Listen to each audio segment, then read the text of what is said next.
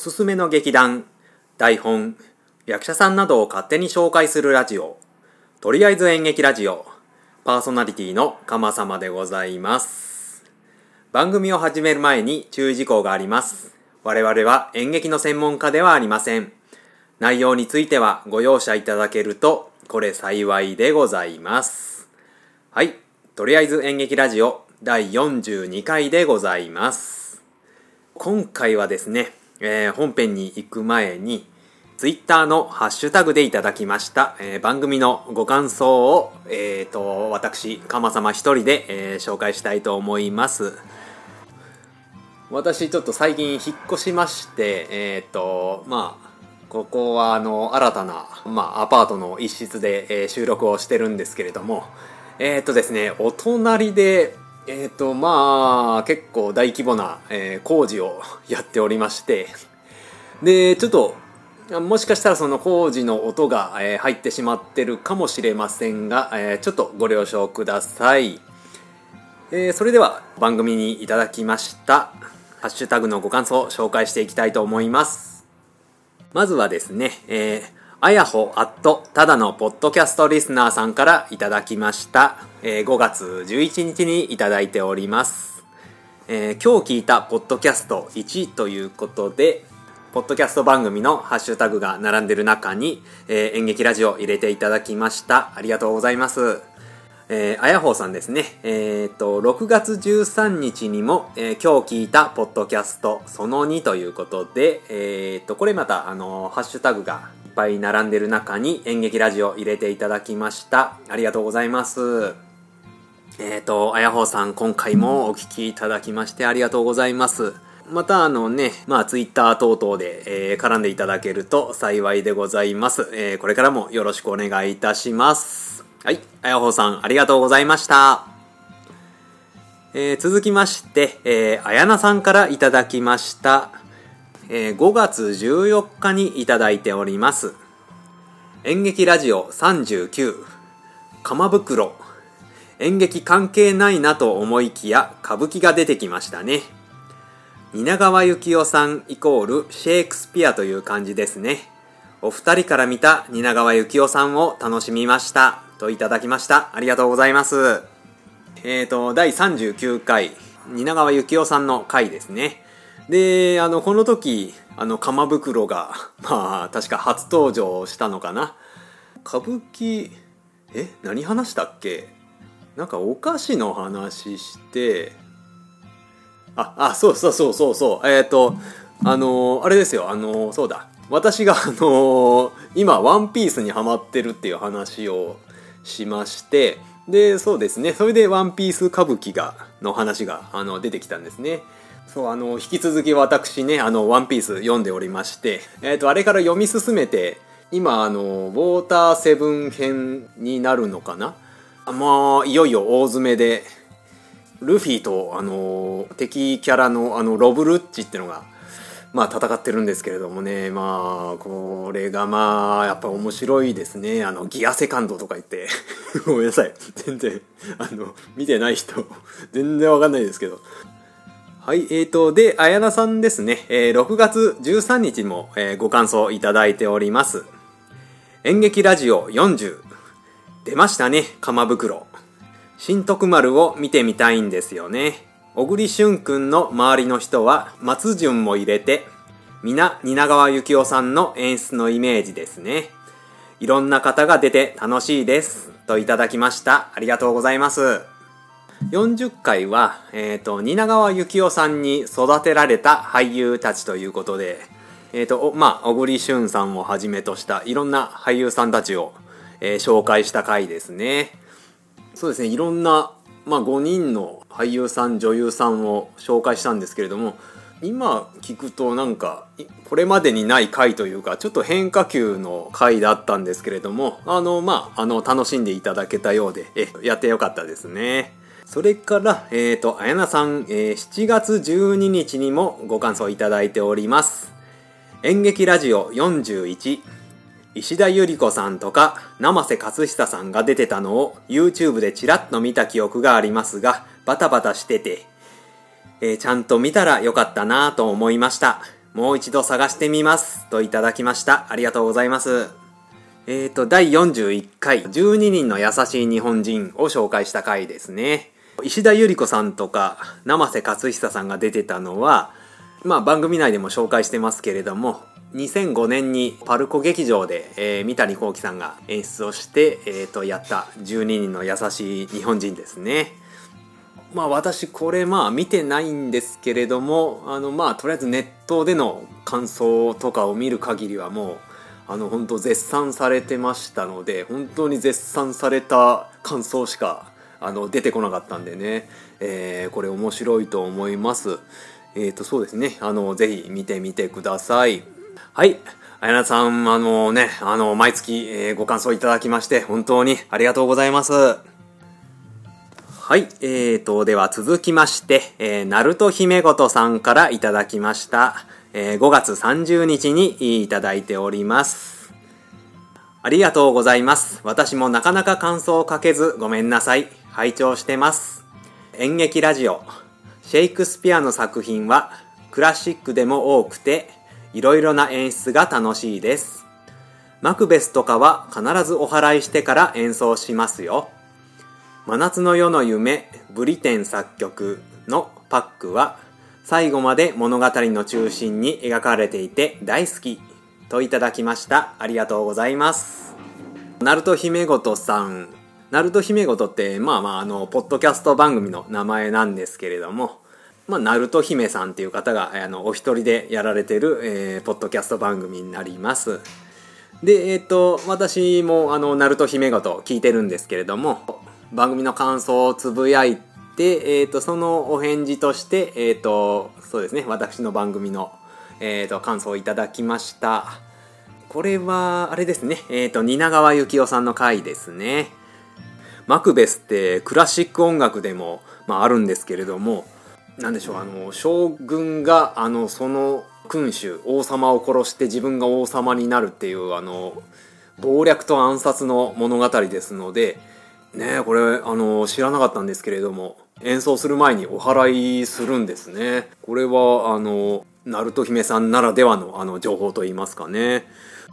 真夏の夜の夢もあの結構蜷川幸雄さんが演出されてた作品なんですけれどもまあ、シェイクスピアっていうとどうしてもあのロミオとジュリエットが有名なんですけれどもあのこの「真夏の夜の夢」も本当にあの面白くて、えー、見やすい、えー、作品になっております。ね、あの見たことないっていう方はあのぜひ、えー、見てみてくださいあの本当にこのパックがね、えー、いい味を出してくれてますんでねはいよろしくお願いいたしますそれから、えー、ナルト姫ごとさんですね。4月11日にもご感想いただいております。演劇ラジオ。かま様、オープニングが衝撃すぎてしばらく本編が頭に入らず。三谷さんの作品はいつもシニカルだなぁと思ってます。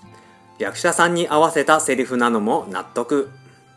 いろいろな人がいますからね。上に立つ方は大変だと思いますが頑張ってください。ちなみに今日のビータ、私は新潟です。タイムリーといただきました。ありがとうございます。これは、あの、第41回の12人の優しい日本人の、えー、ご感想なんですけれども、まあ、あの、オープニングですよね。私がまあ、ある事情でとってもあのナイーブになってるっていうオープニングでしたのでその全体的にあの暗いんですよね。私が、えー、もう姫本当にあのご心配をおかけしました。あれからそうですね新しい店舗に来て、えー、1ヶ月ぐらい今経ってるんですけれどもえ、ー、と、もうあの、すっかりメンタルの方は回復いたしまして、元気にやっております。で、このご感想をいただいた日に、ちょうどあの、お仕事で、あの、私の住んでいる新潟の方に来ているということでね、このつぶやきの後ですね、鳴門姫、あの、どうやら、まあ、新潟の町に、えー、繰り出したようでですね、えっ、ー、と、なんか、飲み屋さんのあのメニューの写真がツイッター上に上げられておりましたけれどもあのやっぱり新潟といえばあの日本酒なんでね美味しい日本酒を、えー、堪能されたようであの良かったと思います。はい鳴門姫ごとさんありがとうございました。番組にいただいた、えーご感想は以上でございます、えー今回もたくさんのご感想いただきまして、えーありがとうございました。さて続きまして、え本編でございます。本編はですね伝説の役者シリーズということで田中邦衛さんを、えーご紹介しております。それでは、えーお聞きください。どうぞ。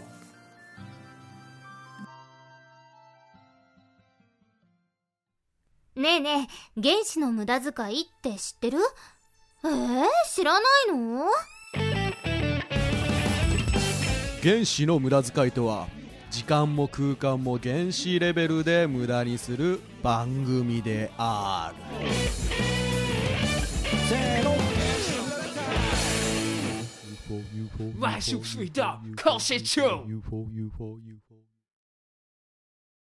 はい、えー、っと、それでは本編なんですけれども、えっと、今回はですね、えー伝説の役者シリーズですね。おはい、えー今回、えー紹介したい役者さんはですね、えー田中邦衛さんでございます。あらはい。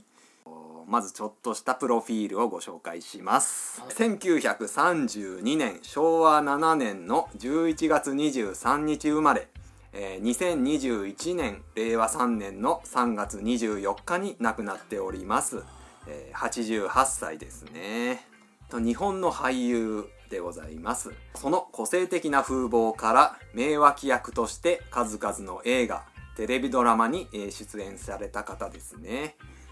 えーまたその独特の喋り方は、まあ、芸能人から一般人まで、えー、モノマネのネタの定番として定着している、えー国民的俳優さんでございます、まあ、モノマネされやすい人ベスト3として、まあ、ビートたけしあアントニオ猪木なえーそして田中邦衛ですね。否めない。そうですね。大体この3人の誰かしらみんなモノマネできるっていうですね。なるほどなるほど。えーですね。あの本当に俳優一筋と言いますかね、うん。この方は、うん。まあ、俳優さんってあの有名になってお金入ってくるとあの自分であの独立して事務所を作ったりとか本書いたりとかまあいろいろ他の活動をやりがちなんですけど。副業的なね。そうですね、はいはいはい。ただもう本当田中さんはあの俳優一筋でございますね。まあそというのもですねあの田中さんあのとてもあのシャイな性格をしていらっしゃいましてああの自分が表に出ることを極力避けておりました。なんであのあのインタビューとか、うん。あのトーク番組とかあのバラエティ番組、えーそういうものにはあのほとんど出演してないですあねーイメージないですね。そうですね。だからその何かの役になってその撮られる撮影されるのはいいんですけど、うんうんうん。あの素の自分を出すっていうのがあのとてもあの嫌っていた本当に本当にそういうのがダメで恥ずかしいっていう、そういう方だったんですよね。ねうんそうですねシャイな方だったんですよね。ね田中さんのあのその生い立ちの方ですね、えー振り返っていきたいと思います。はいえー、と1932年、えー岐阜県のお土岐市で生まれました。へあの実家がですねあの窯元陶器ーはい陶器を作っているところのあの出身だそうです。で、えー、と大学の卒業後にですねあの一度、えー学校の先生になります。うんあのただあの優しすぎて子供を叱れないということで、えー、と教師の道を断念しまして、うん。まあ、上京しまして、えー、と昔から憧れていた俳優を目指すことになりますで、えー、と1955年ですね、えー田中さん23歳の時に、えー、と劇団俳優座、うん。えーこちらの方に、えー合格いたしまして、うんうんえー、とその後お3年間の養成所生活を終えて、えー正式な座員に昇格いたします。うん。でえーとまああの当然あの仕事の依頼が来まして、えー、と1957年25歳の時にあの映画初出演をへえするということになりますね、うん。とだからまああの俳優を志してからは割とトントン拍子であ、えー、とすぐ、そうん映画の映画とかドラマに、えー出演することになります。うん。まああの風貌であの喋り方なんで映画監督としてもやっぱりそのなんだ使いたくなるっていうか、うやっぱ生まれ持って持ってたんでしょうね。この方は、えーここからはですね、えー、と田中さんのあの代表作を、えー紹介していきたいと思います。はい。はい、えー、とまずはですね、えー映画若大将シリーズでございます。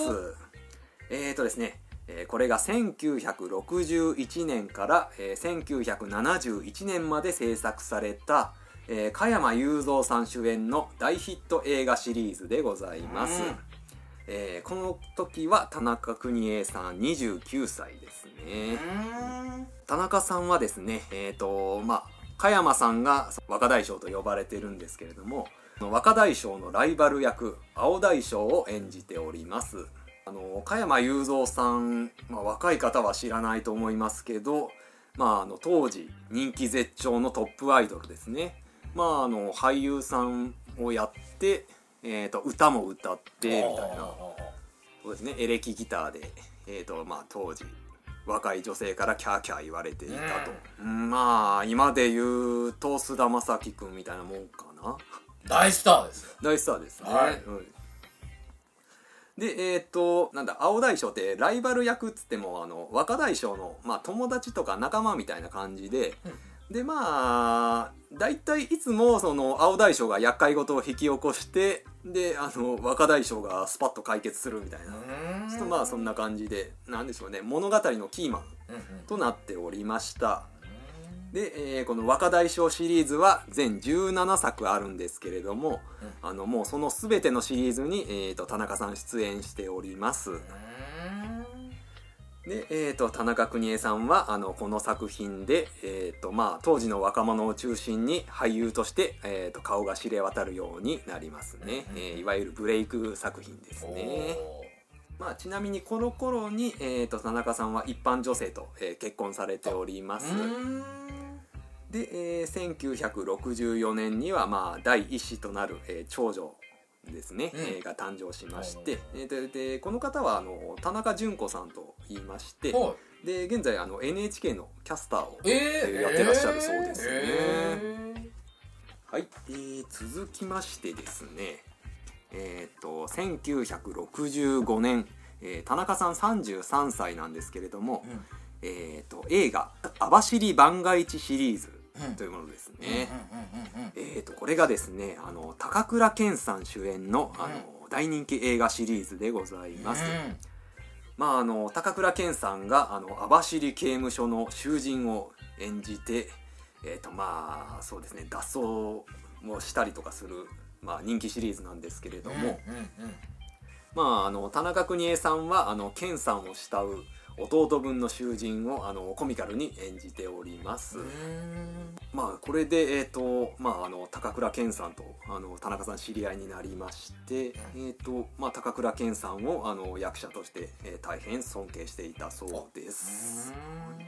続きましてですね、えー1973年、えー田中さん41歳なんですけれども、うん。えー映画「仁義なき戦い」シリーズですね。えこれもまあ有名なシリーズですよね。えっとこれあのあの深作金次監督。うん。で、えー菅原文太さん主演のあのこちらも大人気シリーズの映画でございます、ここでですね、えー、と田中さんは、えーこれまでのコミカルなイメージを一新しまして、えーずる賢いヤクザ牧原を演じております。でこの年に、えーとまあ、俳優座を、えー退座しまして、えー、とフリーに、えーやっておりますね。では続きましてですね、えー1981年、えー田中邦衛さん、えー49歳なんですけれども、うん。えーこの年に、えーフジテレビ系ドラマ「北の国からが」えー放送されます。ははい。田中さんは、えー、と主演の、えー黒板五郎さんを演じております1981年から、えー82年にかけて、えー連続ドラマが毎週放送されましてその後、えー数年の周期であのスペシャルドラマが、えー2002年まで、えー放送されたということですね、で田中さんはあの黒板五郎役を21年間演じ続けて、えーまあ、田中邦衛さんの一番の代表作となっております。21年かうんそうですねであのモノマネをよくされるって最初に言ったんですけれども、えっ、とモノマネをされるする人のほとんどがあのこの北の国からのモノマネですよね。なるほど。うん、そうですね。大体あのなんだあのつばのついたニット帽をかぶってああ あなんだ。まだ子供が食べてるっしょっていう。あそうそうそうそう、はいはいはい。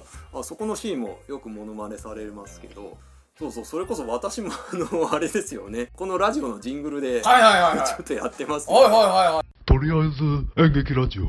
子供がまだ食っとる途中。えー、と続きましてですね。1993年、えー田中さん61歳なんですけれども、えー、と映画「学校」ですね。ああえー、とオグリキャップ。そうそうそうそう。はい。山田洋次監督、えーそして西田敏行さん主演の映画でございます。こちらは夜間中学校が舞台になりましてで夜間中学校なのでえーっとまあその若い人だけじゃなくてえーっといろんな年齢の生徒が、えー通っているという夜間中学校の設定ですね。で田中さんはあの文字が書けない中年のおじさんの生徒、えー、猪野さんを演じております。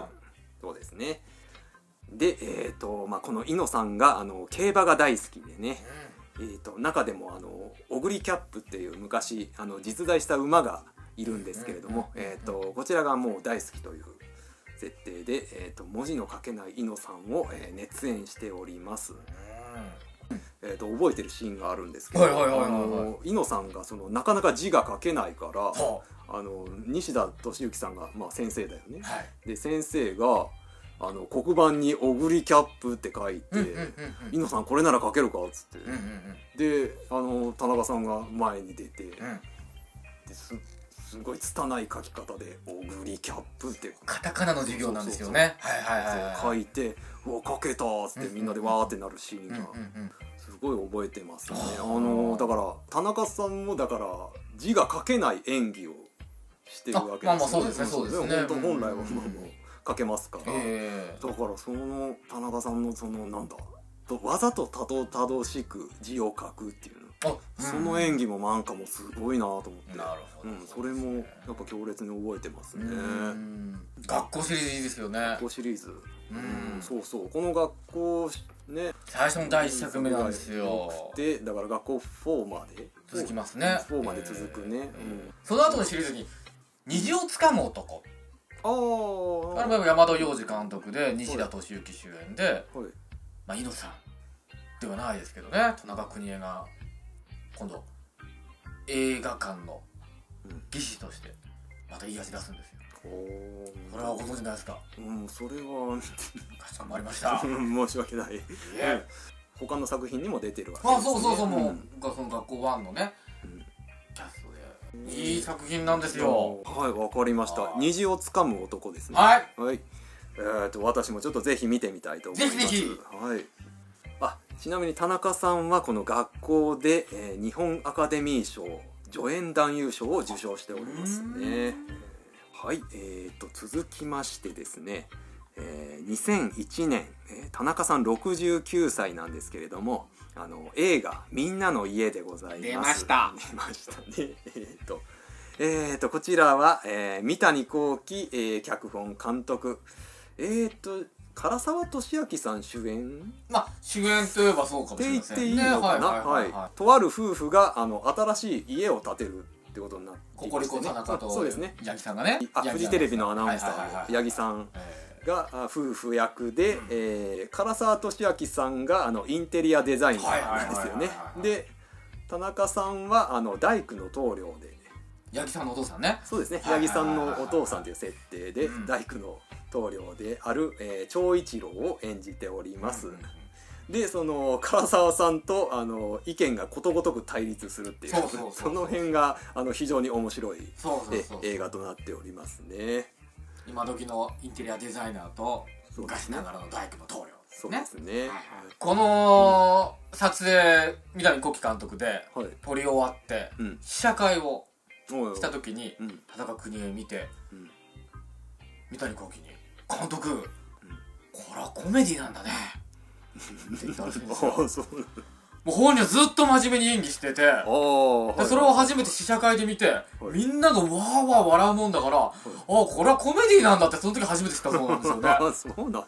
ら田中邦衛としては、うん。もう本当に真剣に芝居をしてるだけではいはい。それがこうどう映ってるかっていうかどういう作品になるかっていうことでなくやっぱりその役になりきってやってるだけあなんかすごい真面目な田中さんらしいエピソードそうですね。そうそうなんですよそうかこのあのあれですよね。みんなの家は各映画配信。あきっと見えると思いますね。ネットフリックスとか。三谷幸喜作品第2弾、そうですね。アマゾンプライムとかでそういうもので、えー、と見ることができますんでね、はい。ええー、と気になった方はぜひ見てみてください。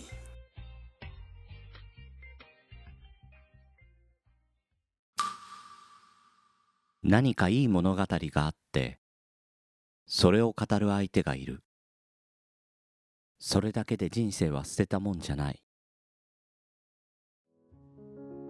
1900海の上のピアニスト。あなたに届けたい物語がそこにある。ポッドキャスト。朗読の時間。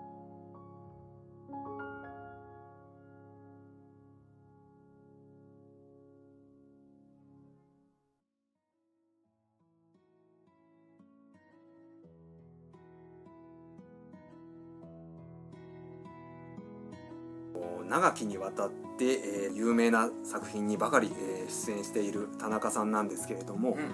えーとですね、2010年頃からですね、えー、と体力の衰えが見え始めまして、えーとまあ、長台詞が覚えられないという理由で、えー、と仕事の依頼を、えー断っておりました。えー、といわゆるあの休業状態ですね。であのリハビリをいして、えーまあ、夫婦二人三脚で、えー復帰の方を願ってたんですけれども、えー2021年の、えー3月24日に、えー老衰で、えー亡くなられております。結構ね幅広い役者もねやってたみたいで「ルパン三世」の実写版で次元大介が曲をやってたっていうね。あーなんかちらっと見たな。あのまあむ昔のルパン三世ですよね。昔のそうそうそうそうあのお小栗旬じゃなくてああ、うんまあそうそうそうですね。そうですよね。ね。あとあそうだ。あのコマーシャル出てましたよね。コマーシャル？うん。食べる前に飲むってやつ。大正漢方胃腸薬。だ。はいはいはいはい。あの大正漢方胃腸薬。はいはいはいはいはあれもなんだ？結構その当時は。い確かにインパクト強いですね。